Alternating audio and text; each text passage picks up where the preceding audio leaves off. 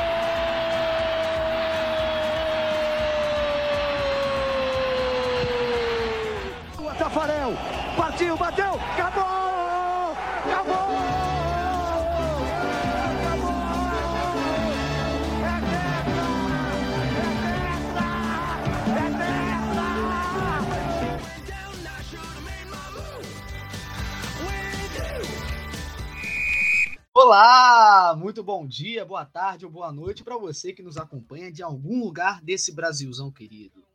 Começa agora o Linha de Fundo, o podcast mais esportivo do Brasil. É, eu sou o Samuel Oliveira estou de volta, né? Não é mais a voz do Guilherme. eu estou de volta, Samuel Oliveira aqui, mas o Guilherme foi rebaixado para comentarista. E ele está aqui hoje junto com o Guilherme Azevedo. Só tem Guilherme hoje aqui, né? E estamos aqui para falar sobre a dança das cadeiras do futebol brasileiro. Cara, só basta perder, entendeu? Só basta perder uma sequência de jogos ou ter alguma briguinha ali na diretoria que os treinadores são ameaçados de serem demitidos. Isso aí é um, dois anos? Não. Uma ou duas semanas. Aqui no futebol brasileiro é tudo uma bagunça. Pessoal, bem-vindos ao nosso podcast. Você já conhece, tá? Todos os caminhos, tá? Para você nos ouvir e também participar nas redes sociais, tá bom? E uma, é, o, é o primeiro podcast do ano, né?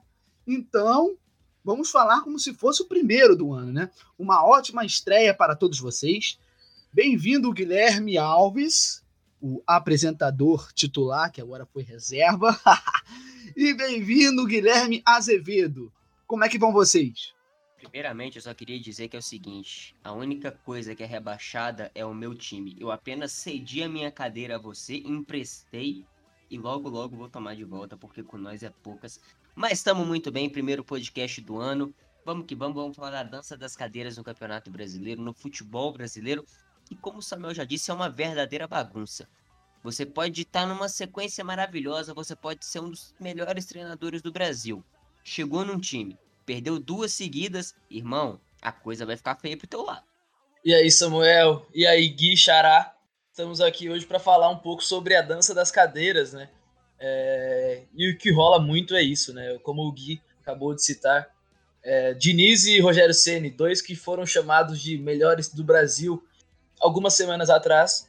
Ontem, hoje, essa semana, já estão sendo contestados, é, os trabalhos estão sendo colocados água abaixo por causa de derrotas, de uma, duas, três derrotas, algum jogo ruim. É complicado e esse assunto a gente fala muito, mas tem que bater na tecla que tem que mudar. Perfeito, galera. E antes de a gente começar, tá? Antes de entrar já no que realmente interessa nesse podcast, quero lembrar vocês mais uma vez a ouvir o nosso podcast nas nossas plataformas de streaming, é, no Spotify, na Apple ou Apple Podcast, depende do seu sotaque, Deezer, Breaker ou demais plataformas, tá? Estamos em todos os lugares. Não tem desculpa para você não ouvir o nosso podcast, tá bom, pessoal? E também lembrando que nós temos redes sociais, tá? No Twitter, arroba Real Futebol News, tá, pessoal? Arroba Real Futebol News. E se você não tem Twitter, ah, tem Instagram, não tem problema. Arroba Futebol News Real. É o mesmo nome, só inverte o real, né? No Twitter, Real vem primeiro, depois de Futebol News. E no Instagram, Futebol News, depois vem o Real, tá? E se você gosta de ler, pô, quero me informar e tal. Tô cansado da, da, dos, nos jornais tradicionais. Dá uma moral lá pra gente, pô, também no nosso site, www.futebolnewsreal.net. Tudo tem real, porque nós somos reais. Entendeu? Gostou dessa filosofia? é isso aí. Vamos logo pro assunto, pelo amor de Deus. Pô, cara, eu estou muito feliz de estar de volta, mas vamos lá. Na última quarta-feira, o Flamengo perdeu para o Fluminense por 2 a 1 né? O Flamengo lutando aí para ganhar o Brasileirão, foi eliminado da Libertadores, Copa do Brasil, pá. Um show de lambanças do time do Flamengo, né? Com isso, o Rogério Ceni, que já estava um pouquinho impressionado, oficialmente está totalmente balançado no cargo, sofrendo ameaças da torcida e pressão interna da diretoria. É isso aí, galera. Tá, tá fogo lá. E também né? Flamengo agora é quarto colocado do Campeonato Brasileiro, mas também o pau tá quebrando no primeiro colocado, no líder, né? O Guilherme Azevedo nos adiantou muito bem. O São Paulo perdeu de 4 a 1 do Bragantino, mas também não foi bem a derrota que fez o Fernando Diniz balançar. A discussão entre ele e o Tietê fez aumentar ainda mais a temperatura no clube paulista. Hoje, o jornalista Felipe Facincani da Fox disse que a nova diretoria estuda tirar o Fernando Diniz do cargo ao fim do Campeonato Brasileiro. E. Guilhermes. É... Quem é que tem mais chance de cair primeiro? Fernando Diniz, por conta de problemas assim, de relacionamento, ou Rogério Ceni por conta dessas crises aí de derrota? Cara, a verdade é que se a gente parar para analisar, todo mundo tem chance de cair em qualquer dos times no, no Brasil. Basta uma sequência difícil, como a gente falou aqui. Mas tomando como base esses dois que você citou, acho que hoje o mais pressionado é o Rogério Ceni. Por mais que eu não concorde, que eu não compactue com a ideia de que nenhum dos dois deva ser demitido, teoricamente, pela posição que o time ocupa, pela sequência de jogos ruins que já vem há mais tempo do que a do São Paulo, o Rogério Ceni ele tá bem mais pressionado que o Diniz tá. O Diniz talvez ele tenha que lidar mais com confusões e conflitos internos, como se, como você citou em relação ao caso do Tietê, né? Algumas pessoas dizem, inclusive, que não é a primeira vez que aconteceu, que é recorrente. Então, talvez o Diniz ele tenha que saber lidar mais com problemas internos do que com pressão que vem de fora, ou seja, da diretoria e da torcida, até porque ainda é líder. Caso a coisa complique e ele, hipoteticamente, tenha sua liderança ameaçada ou perca a liderança do Campeonato Brasileiro, aí sim a coisa fica bem mais complicada. Hoje, o cargo dele é mais estável do que o do Rogério Senna. É, a questão do, do Diniz, ela foi muito mais é, impulsionada, como o Samuel disse, pela discussão que ele teve com o Tietchan, né? O Fancincani falou mesmo que o clima tá pesado no São Paulo, mas já surgiu uma outra informação, né? Há pouco, a 8h58, a Priscila Senhorães, é, do EI, é, setorista de São Paulo, falou que a informação que ela tem é que não tem nada demais acontecendo. O time segue firme com clima tranquilo, o que era para ser resolvido já foi resolvido. Aí são duas versões, né? Duas versões de dois jornalistas. Mas o ponto que o Gui tocou é o seguinte, né? Se a gente for pensar em demissão hoje, é, a demissão entre esses dois que tá mais próxima de acontecer é do Rogério Ceni, mas é aquele, aquilo que eu digo, né? O Rogério Ceni com cinco meses no cargo do Fortaleza chegou a ser contestado, saiu notícia que os jogadores queriam que ele fosse demitido e deu no que deu, né? Rogério Ceni com certeza é um dos maiores da história do clube cearense.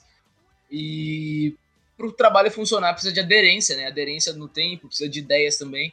É, se você, aí você pode contestar a ideia do Rogério Ceni, do Fernando Diniz, você pode não gostar, mas que é preciso de tempo. E o tempo não é, sei lá, ficar um ano, dois anos. O futebol é um esporte de inserção, um, um esporte que vai muito além desse tempo no calendário, né?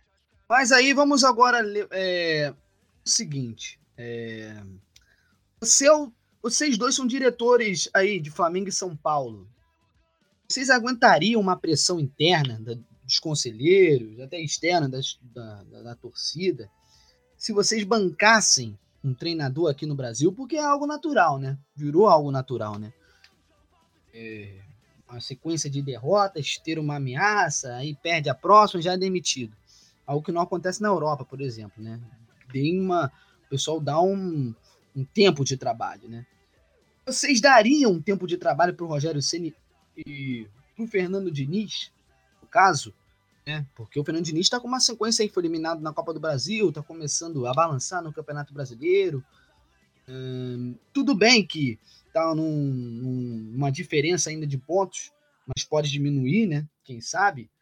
É, vocês, como diretores, é, conseguiriam manter um treinador assim, com sequência ruim, ou ainda continuaria com a filosofia do futebol brasileiro de que, olha, hora de acabar com o trabalho do Rogério Ceni, é hora de acabar com o trabalho do Fernando Diniz antes que o pior aconteça? Manteria. Manteria porque, assim, a gente tem que parar para pensar o seguinte. Essa cultura de demissões em massa e demissões precoces, ela acontece única e exclusivamente no Brasil. O Brasil é o país que mais demite técnicos no mundo inteiro. Primeiro ou segundo, alguma coisa assim. Mesmo assim, em comparação com as grandes competições do mundo, no caso aí, campeonato é, inglês, campeonato alemão, espanhol, italiano, essas coisas, o Brasil fica bem atrás, ou bem à frente, dependendo do ponto de vista, no quesito demissões de técnico. Isso é uma cultura que vem de gerações e gerações aqui no Brasil, por mais que a torcida tenha a sua pressão, faça a pressão e tenha a sua parcela de culpa nas demissões, isso parte diretamente mais do diretor de futebol, que se decidiu levar pela pressão da, da torcida para exercer o seu cargo, exercer a sua função, do que a própria torcida em si.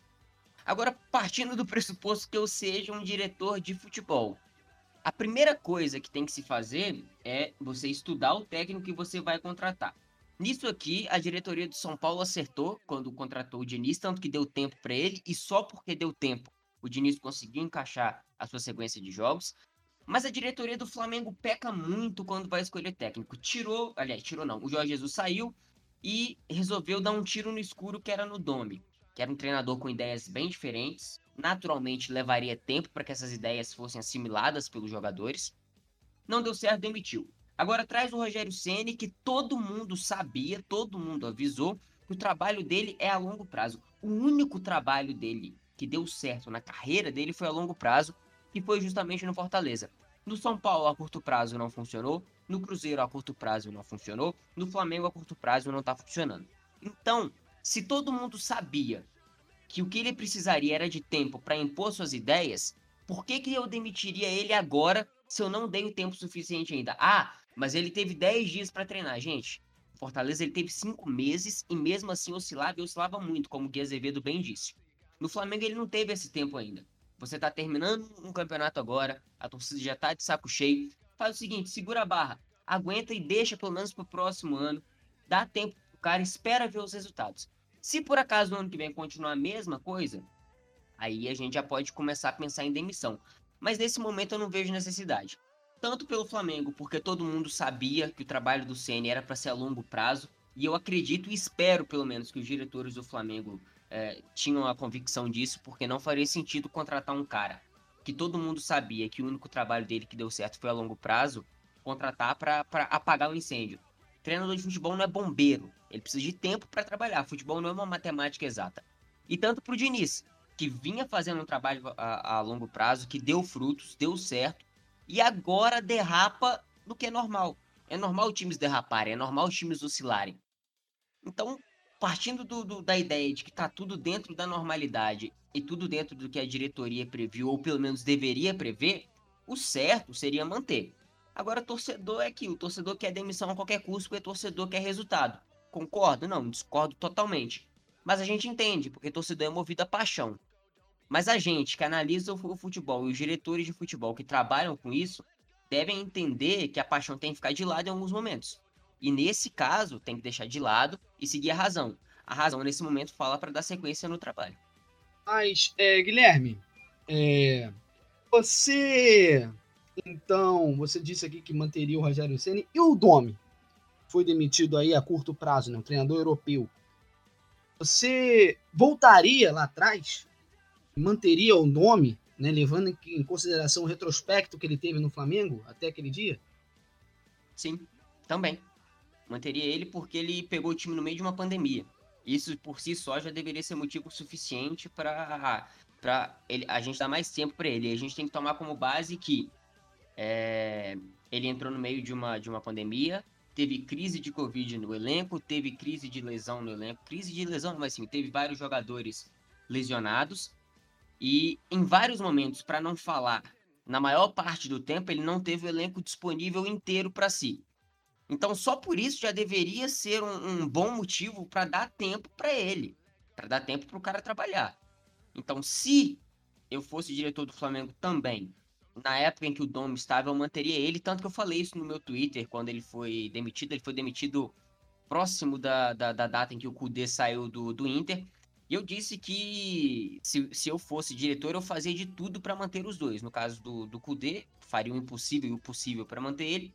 E no caso do Domi, eu faria de tudo para deixar ele em campo. Porque deixar ele, no caso, na beira do campo, treinando os jogadores. Porque eu parto do princípio de que sem tempo de trabalho não tem como ter resultado. São raríssimos os casos em que algum treinador chega no meio de uma temporada e dá certo. Ah, mas o Flamengo do Jorge Jesus deu. Ah, mas o Palmeiras do Abel Ferreira tá dando. Mas isso são dois casos em uma série de inúmeros casos que não dão certo. Se a gente pegar só nesse ano o número de treinadores demitidos, a gente vai ver que a regularidade de treinadores que chegam no meio de um ano e tentam fazer milagre e dar certo é mínima. É pequena, muito pequena. E levando em consideração também que Palmeiras e Flamengo já tinham investimentos propícios para tentar fazer alguma coisa diferente de outros clubes deu certo, mas não é uma regra geral.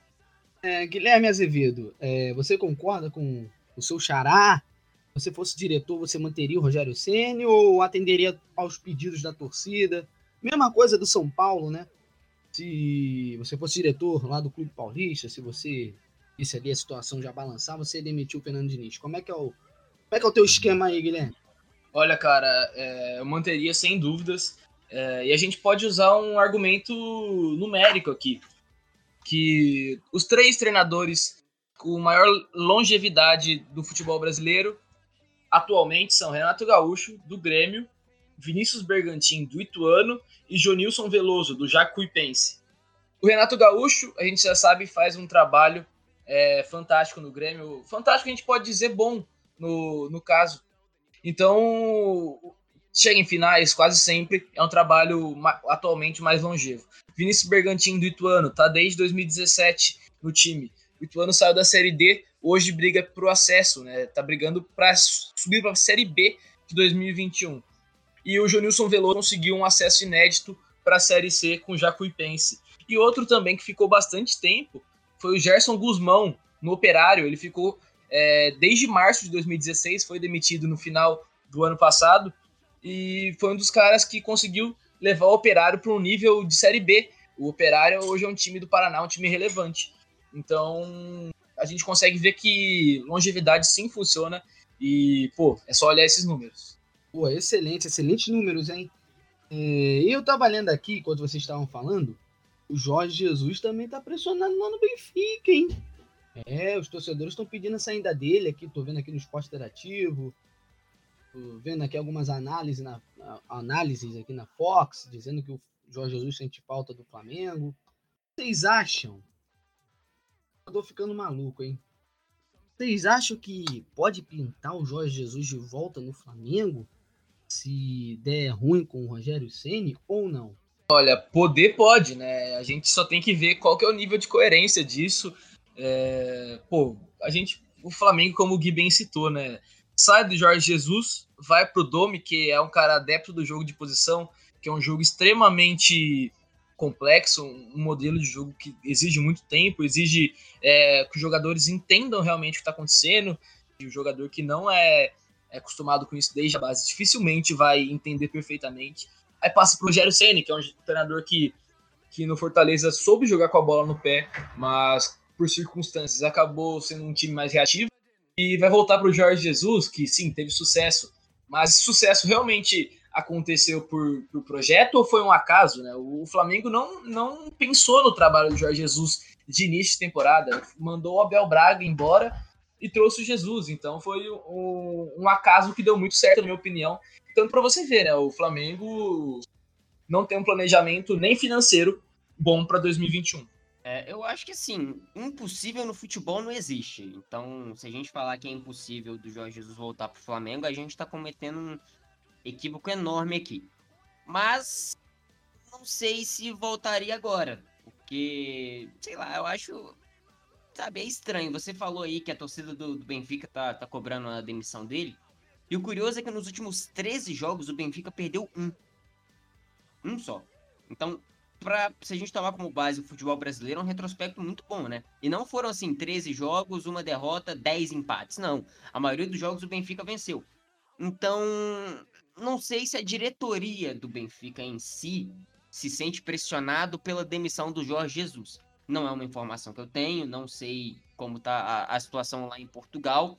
Mas a verdade é que eles investiram muito num time para brigar pela Champions, acabou que não deu certo. Enfim, e agora tá até perrengando no, no, no, no, campeonato português. Vamos ver até onde que o Benfica consegue chegar. Vai brigar pelo título provavelmente até o final. Mas é praticamente a única competição de grande peso para eles que, que sobraram, tirando a Europa League, no caso.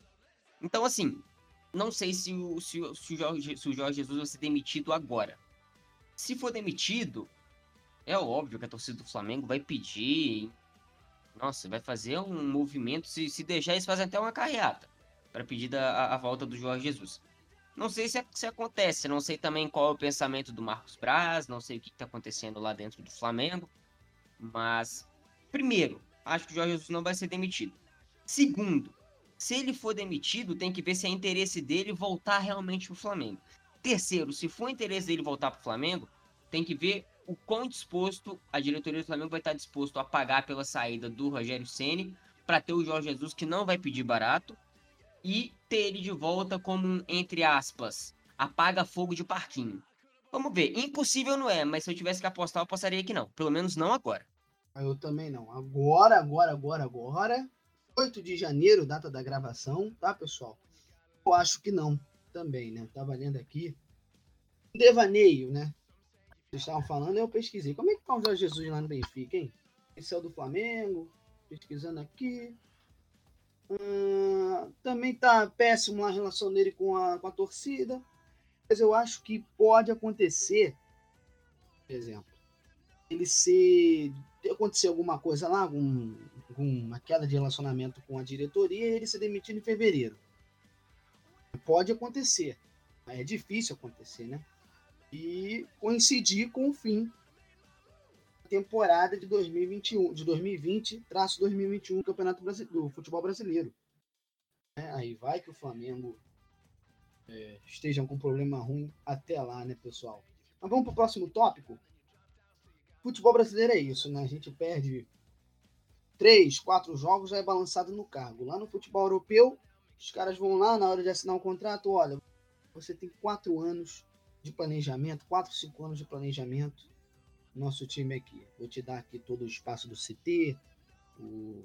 temos aqui tal dinheiro em caixa, você monta o seu time, tá? Se você se, se ferrar, né? Não posso falar um palavrãozinho aqui, será que eu posso falar? Posso falar, Guilherme? Deixa eu falar? Fala, ué. Vai. Se for processado, a culpa vai ser sua. Vai dar merda, vai dar merda. Vai dar merda, Se você se fuder na primeira temporada, não tem nenhum problema. Tem a segunda temporada. Se você se fuder na, na segunda temporada, aí vão ficar de olho. Né? Aconteceu lá na, na, na, Europa. Acontece lá na Europa direto, né? Esse planejamento a longo prazo. O que, que o futebol brasileiro em questão de comando técnico, deve aprender com o futebol europeu. Não só aquela, aquela respostinha, ah, tem que manter o técnico mais tempo. Isso aí todo mundo sabe.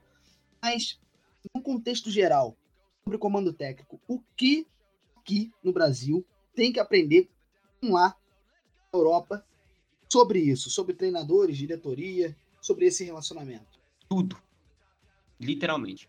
Porque, assim, é, a gente passa, igual eu disse, a questão cultural, essa questão de demissão de técnico em massa passa pela pressão da, da torcida, que é natural, a gente entende que torcedor é movido pela paixão, é movido pela, pela, por vencer, por ganhar títulos, e essa pressão acaba refletindo em cima do diretor de futebol, enfim. Mas essa é uma cultura que é completamente errada. A gente entende que todo mundo quer vencer naquele momento, naquele exato momento, naquela hora, não pode esperar para, sei lá, para uma ou duas temporadas. Mas vamos lembrar é o seguinte, eu vou dar dois exemplos aqui clássicos para ficar bem claro que a gente precisa dar tempo. O primeiro deles, o Pochettino. Quando chegou no Tottenham, ele chegou em 2014. A primeira vez que ele teve uma grande campanha foi na Champions 18-19, certo? E depois disso acabou é, derrapando no, no, na Premier League seguinte, acabou derrapando na Champions seguinte e acabou sendo demitido. Mas olha quanto tempo ele teve, de 14 até 19, para ele conseguir fazer um time chegar numa semifinal e numa final de Champions League. É muita coisa, é muito tempo. Aqui no Brasil, se ele espera, se, se lá na Europa você espera cinco anos, aqui não esperam nem cinco meses para você ter um, um trabalho é, resultativo. Outro exemplo, o Miguel Angel Ramírez, todo mundo conhece, está em alta, vai para o Inter, treinador do Independente Del Valle, ex-treinador do Independente Del Valle. Ele começou no Del Valle nas categorias mais baixas, sub-14, sub-16 e por aí vai. E a sua ideia de jogo era a mesma que ele usava quando treinava o time principal nas categorias de base. Isso mostra que sequência de trabalho e passar a sua ideia desde as categorias de base até o elenco principal é fundamental para você ter resultados. Quem que era o Independente Del Vale até a chegada do Miguel Ramírez? Tá, tinha algumas é, aparições pontuais em competições continentais, mas nada mais que isso. Depois da chegada dele, depois do estilo de jogo implantado por ele, que virou essa febre que todo mundo gosta de assistir, todo mundo gosta de ver, mas muito porque a sua ideia de jogo é a mesma há muito tempo. Os jogadores que estavam com ele lá embaixo, quando subiram, já sabiam o que, que tinham que fazer no elenco principal. Já sabiam o que, que ele queria, o que, que ele planejava para os seus times jogarem. Aqui no Brasil nem isso acontece. Aqui no Brasil você tem um treinador para sub-20, um treinador para sub-14, um treinador para sub-15, para sub-21, para o elenco principal, e nenhum deles muitas das vezes nem se comunicam, nem sabem o que está acontecendo. Só querem saber quem que é bom e quem que é ruim, aí tiram um menino da base e colocam no time principal, jogam ele no fogo para resolver um problemão que o time está se metendo. Ele não sabe o que o treinador quer dele direito, porque ele viveu a sua vida inteira até aquele momento treinado por um cara e aí do nada chega um outro e pede para ele resolver todos os problemas da vida dele. Não é assim que funciona. Então, a começar, o que tem que pegar da Europa e de outros países aqui da América também para o Brasil? Primeiro deles é mudar a cultura, mudar o pensamento, não é pensando em demitir técnico em cinco semanas que você vai resolver os seus problemas, tá bom? Não é pensando em dar cinco jogos, não. Você tem que dar, sei lá, anos para um técnico desenvolver a sua, a sua ideia de jogo. Não é de uma hora para outra. Futebol não é uma matemática exata, quanto eu falei aqui. A outra coisa é usar o mesmo padrão de jogo das categorias de base até o elenco profissional. Isso já é uma ajuda e tanta. E o exemplo mais claro disso é o Independente do Vale. Em geral, eu vou até retomar a fala que eu falei quando eu comecei esse, essa minha resposta aqui, que o Brasil precisa mudar quase tudo, quase tudo em relação à, à Europa. A gente ainda revela grandes jogadores, é verdade, mas só revelar jogadores não tem significado muita coisa, até porque a maioria deles sai daqui para ir para fora. Por que, que será que eles saem daqui para jogar na, na Europa? Por que, que antes não era assim? Porque o futebol brasileiro, a realidade é que decaiu muito. Decaiu muito o nível de inteligência dos treinadores, o nível técnico do futebol, o nível técnico do campeonato, a organização da CBF. Isso é refletido dentro de campo, é refletido em, em qualquer lugar. Os grandes craques do Brasil não jogam no Brasil, porque aqui você não tem um futuro. Você mal sabe se você vai estar num time hoje, continuar nele amanhã. Então, assim, é, é difícil. A gente fala em mudança, mas tem que mudar tanta coisa, tanta coisa que está errada há tanto tempo e a gente não vê perspectiva nenhuma de mudança, sabe? Isso é o mais é, revoltante. A gente cansa de falar, as pessoas cansam de, de, de, alertar, e mesmo assim nada muda. A gente acha, ah, tal diretor entrou, entrou em tal time, agora vai mudar. Contrata um técnico, dá certo, demite. Contrata outro, demite. Contrata outro, demite. É assim que as coisas funcionam. Tem que mudar muita coisa. Muita coisa, Samuel. Muita coisa aqui. É, e é aí que a gente entra naquele debate, né? Até que ponto a CBF ajuda isso, até que ponto a CBF atrapalha, é, se a CBF pode fazer algo também para incentivar, né, na verdade, uma longevidade dos treinadores. E a palavra longevidade é, é muito, na verdade, acima do tempo, né? É o que o Gui falou, do trabalho. É, eu vou dar uma, uma experiência pessoal, né? Que eu acabei de entrevistar um jogador do próprio Ituano, eu sou de Itu, tenho bastante contato com o, o clube. Que eu disse antes, o treinador do Ituano está no profissional. desde julho de 2017. Mas ele foi treinador da base, ele já jogou no Ituano. Então é um cara que conhece, é um projeto do Ituano. É, o cara que eu entrevistei hoje também, Guilherme Castro, fez a base com o mesmo treinador que é hoje. Então, é, e ele diz, né, que o Ituano joga com, com o mesmo estilo desde que ele tá lá. É o mesmo, não o mesmo estilo, mas o mesmo modelo, né, mesma ideia. É, o Ituano também é um time que, que tá com uma gestão moderna, tá com até a atuação do próprio treinador é moderna, o time joga com troca de passes, uma coisa bem inovadora para o interior, né? Principalmente para um time que não tem tanto investimento.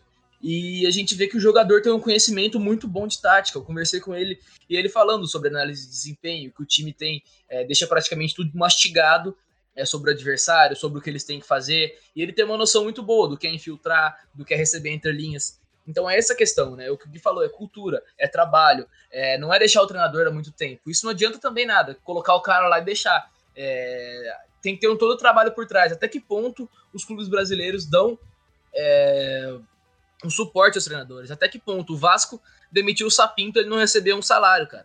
Isso já é outra coisa que, que com certeza é, já bate de frente com qualquer, qualquer ideia boa que a Europa pode dar pra gente. Samuel, Antes de passar para você, eu quero fazer uma pergunta especialmente para você. Eu sei que você tem um gênio humorístico um tanto quanto apurado, mas agora a pergunta é séria, viu? O Pinto no Vasco, antes de cair, ele balançou? Quinta série B. Ah.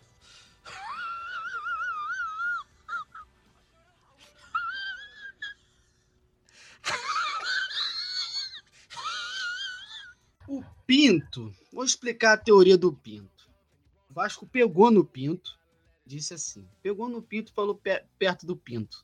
Pinto, você tá meio mole, Pinto.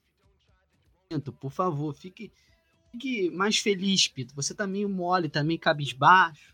O Pinto tomou de quatro um dia desse, né? E. É isso. Não quero falar muito, não, porque por motivos de politicamente correto aí. Só que enfiaram um pito no. Esse é nosso Samuel Oliveira e de, vem-se embora o Paris. Esse é o nosso Oliveira!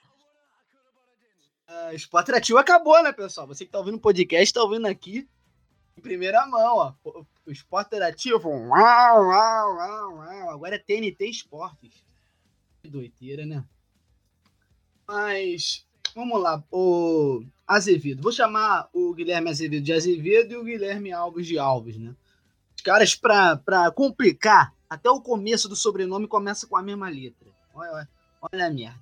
Vamos lá, Azevedo. É o seguinte, existiria um modo de padronizar o futebol brasileiro no sentido de dar um tempo de trabalho para os treinadores? Olha, chegar a CBF e falar assim, olha, convocar todos os presidentes, todos os diretores, olha, proibido é, tirar o treinador antes desse período, tal período. Você tem que deixar é, num tempo mínimo o treinador na equipe durante X anos, dois ou três anos. É, a temporada só pode mexer duas vezes. Essas coisas, a padronização, manter o treinador mais tempo no cargo aqui. Azevedo, você concordaria no modo da CBF padronizar essas coisas para deixar o treinador mais tempo aqui no futebol? Cara, como eu disse antes, né, a CBF poderia intervir sim. É, claro, não pode ser algo muito, muito, como a gente pode dizer, muito drástico, né? Tem que ser algo que vai sendo pincelado aos poucos.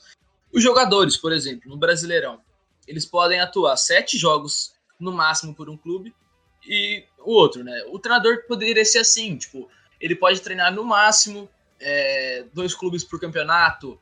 É, o clube pode ter dois treinadores é, no máximo, e depois disso, se quiser demitir, pode demitir. Mas pega alguém que já tá no clube, alguém do sub-20, um auxiliar. Isso com certeza melhoraria muito, faria os clubes repensarem, faria criar um planejamento, porque, pô, existe planejamento no Brasil, a gente tem que ser sincero existe planejamento num, num local que não tem parada para data FIFA, que não tem tempo de treino, que não tem pré-temporada. aí também a gente tem que ver se a CBF realmente preza pelo seu conteúdo, né? Se preza pelos seus profissionais, preza pelo seu produto. Na minha opinião, não prezam e eu nem sei se querem prezar. E outra, eu não sei se os clubes aceitariam também ser, ser uma, uma, uma lei, né, que a gente pode dizer, uma regra de dois treinadores por campeonato, por temporada. Eu acho assim, eu acho que os clubes não aceitariam, porque já estão acostumados em ter cinco por, por temporada, o que é bem errado, né? Mas assim, eu assino embaixo que você falou, eu quero dar só um exemplo para justificar a sua última fala e dizer que a, a CBF ele, ela não quer é, prezar pelos seus, pelos seus representantes dentro de campo. Um exemplo muito claro disso, fugindo um pouquinho do tema, além dos treinadores, é a arbitragem. A arbitragem brasileira ela não é profissionalizada pela CBF. Isso é uma vergonha.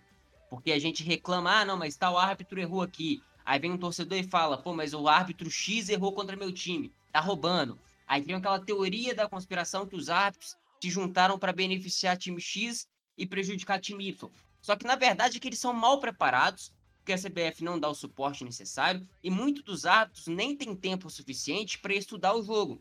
Porque saem de uma partida, tem que fazer o bico dele fora para completar a renda em casa.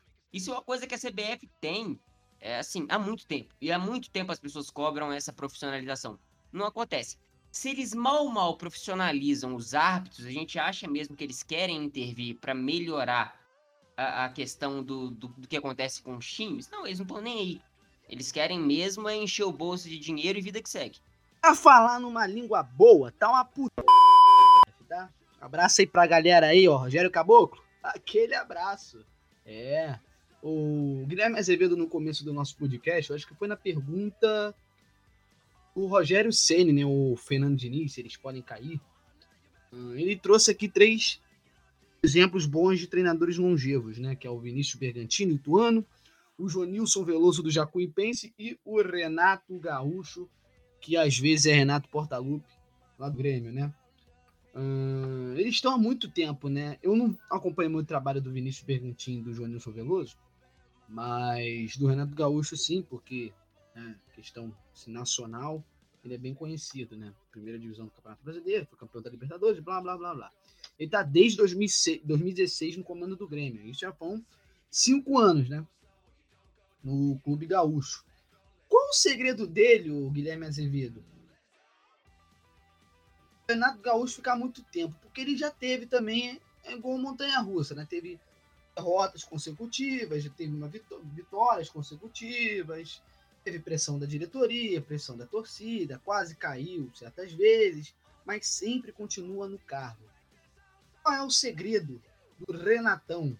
Um grande abraço à filha dele, né, que é uma boa pessoa também. Olha, cara, o segredo do Renato, para mim são vários segredos, né? O Renato, ele, acima de tudo, faz um bom trabalho. É, isso é um dos maiores segredos que, que pode ser dito, né? Tem, um, tem uma equipe muito boa, é, demonstra resultados, é um time que consegue se adaptar. Como você disse, já passou por fases ruins e dele sair dessas fases ruins e passar por uma fase boa, como o Grêmio está, está agora, é, isso é louvável, porque para o cara conseguir se reinventar é, dentro do vestiário, com os mesmos jogadores, mesmos, é, uma espinha dorsal, eu digo. É, o cara tem um mérito gigante em cima disso. O Renato consegue jogar sem a bola, jogar com a bola.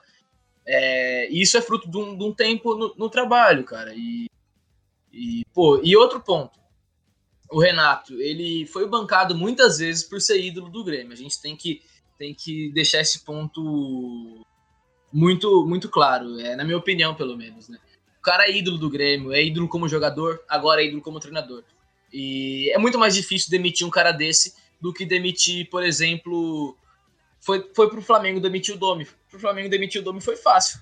É, foi, um, como o Gui disse, um tiro no escuro, um treinador estrangeiro, né, europeu, ainda que é, é um tanto quanto raro no Brasil.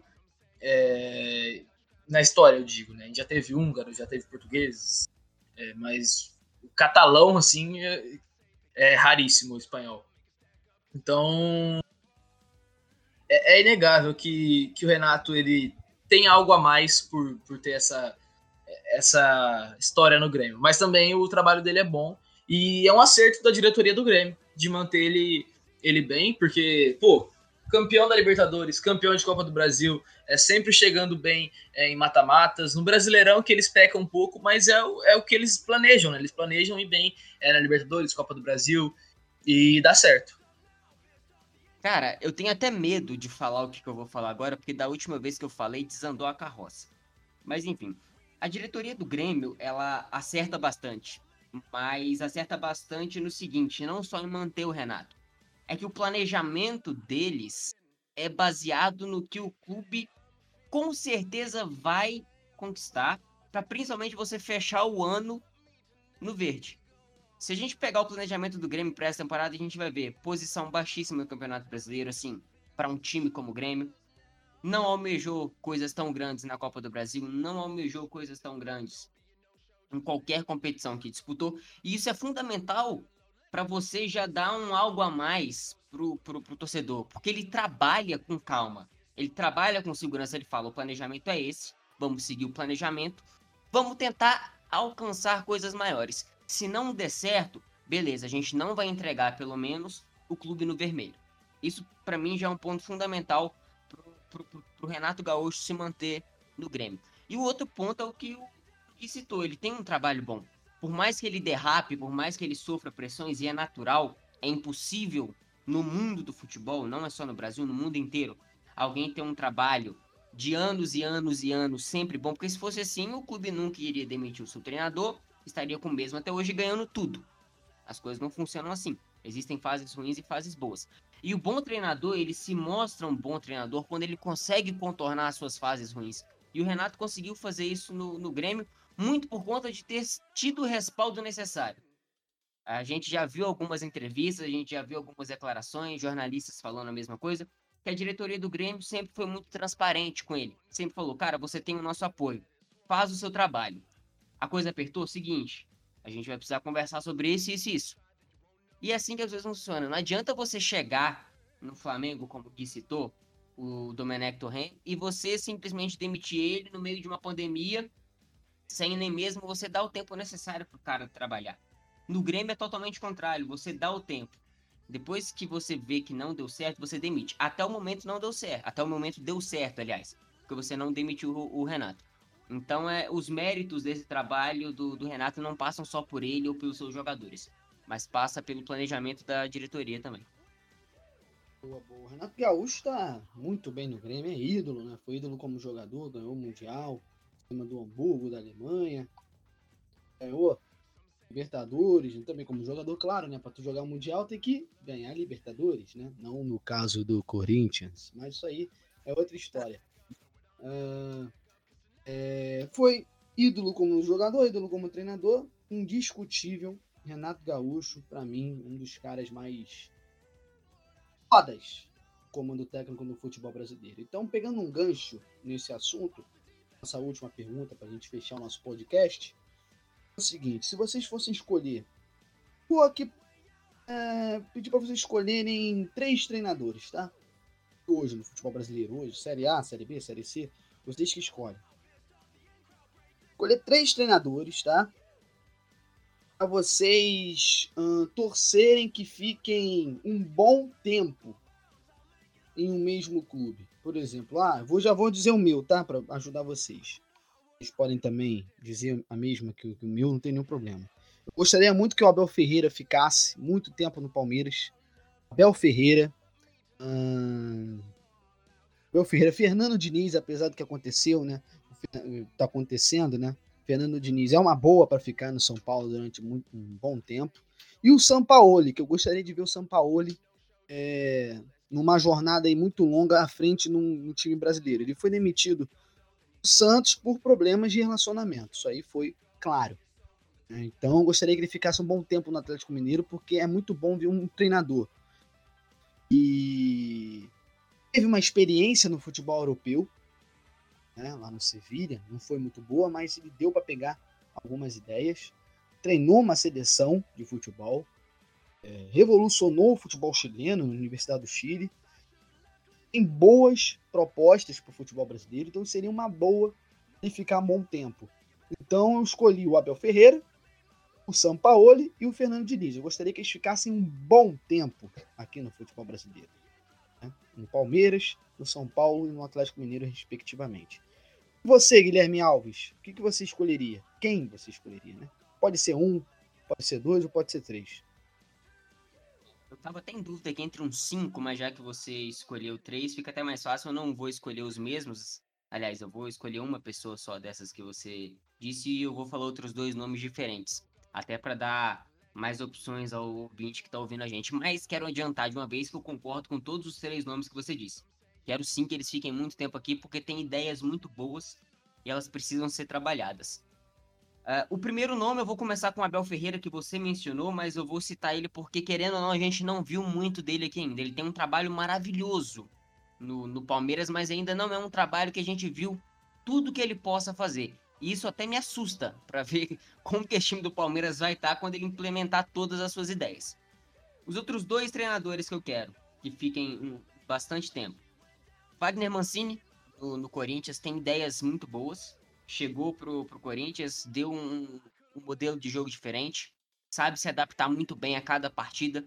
Não é um treinador que fica preso a uma única estratégia. Não, nada contra, tá? Nada contra o Diniz, por exemplo, que normalmente fica preso a uma, a uma única estratégia.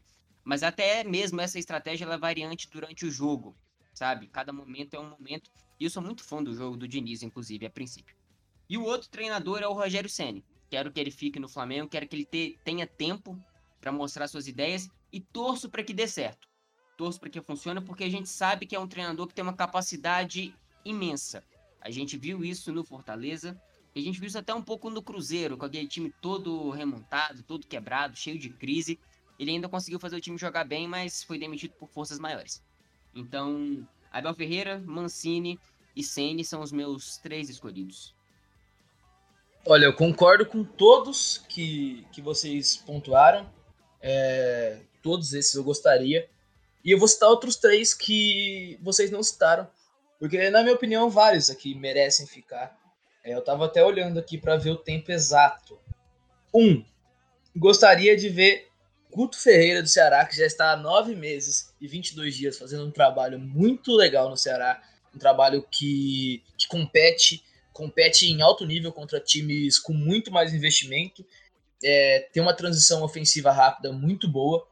Está nove meses, 22 dias, mas merece ficar mais. O Guto Ferreira, o querido Gordiola, é com certeza um dos que eu gostaria de ver por mais uma, duas temporadas. Outro, um treinador que, que na minha opinião, é muito promissor, que já passou pelo Flamengo, é o Maurício Barbieri, tá no Red Bull Bragantino. O Red Bull Bragantino, nos últimos quatro, cinco jogos, evoluiu de uma maneira fantástica, é, principalmente ofensivamente. É, finalizou muito contra o São Paulo, deu uma aula de futebol no Fernando Diniz. É, o Maurício Barbieri está há quatro meses no Red Bull Bragantino e, e, eu acho que é um desses que tem mais apoio para ficar bastante tempo. É um projeto legal do Red Bull e o Maurício Barbieri é um treinador com ideias muito interessantes, ao meu ver. E o outro, cara, que o trabalho mais longevo dele foi no Atlético Mineiro, de dois anos, um pouco mais de dois anos. E quando foi para o Santos, já sabe de que eu estou falando, né? Quando foi para o Santos, todo mundo colocou o Santos como candidato ao rebaixamento. A gente não sabe se o Cuca vai querer ficar mais, mais tempo no Santos, né? Um treinador que já passou por alguns problemas pessoais, que já acabou com, com trabalhos dele. É, já é um treinador que tem 57 anos, pode querer curtir a família, mas sem dúvidas eu gostaria de ver o Cuca no Santos por mais tempo. Porque em cinco meses o trabalho dele é muito bom. Muito bom mesmo. Pega um time que sofre muito com, com uma falta de profundidade de jogadores experientes, usa muitos garotos. É, tá na semifinal da Libertadores. Até no Brasileirão faz um trabalho interessante, vai brigar ali nas cabeças é, por Libertadores, para Libertadores. E eu gostaria de ver sim o Cuca em mais um trabalho longevo famoso Cuca Ball, que todo mundo critica, mas tá calando a boca de todo mundo. E se o Cuca fosse rebaixado, seria Cucaiu.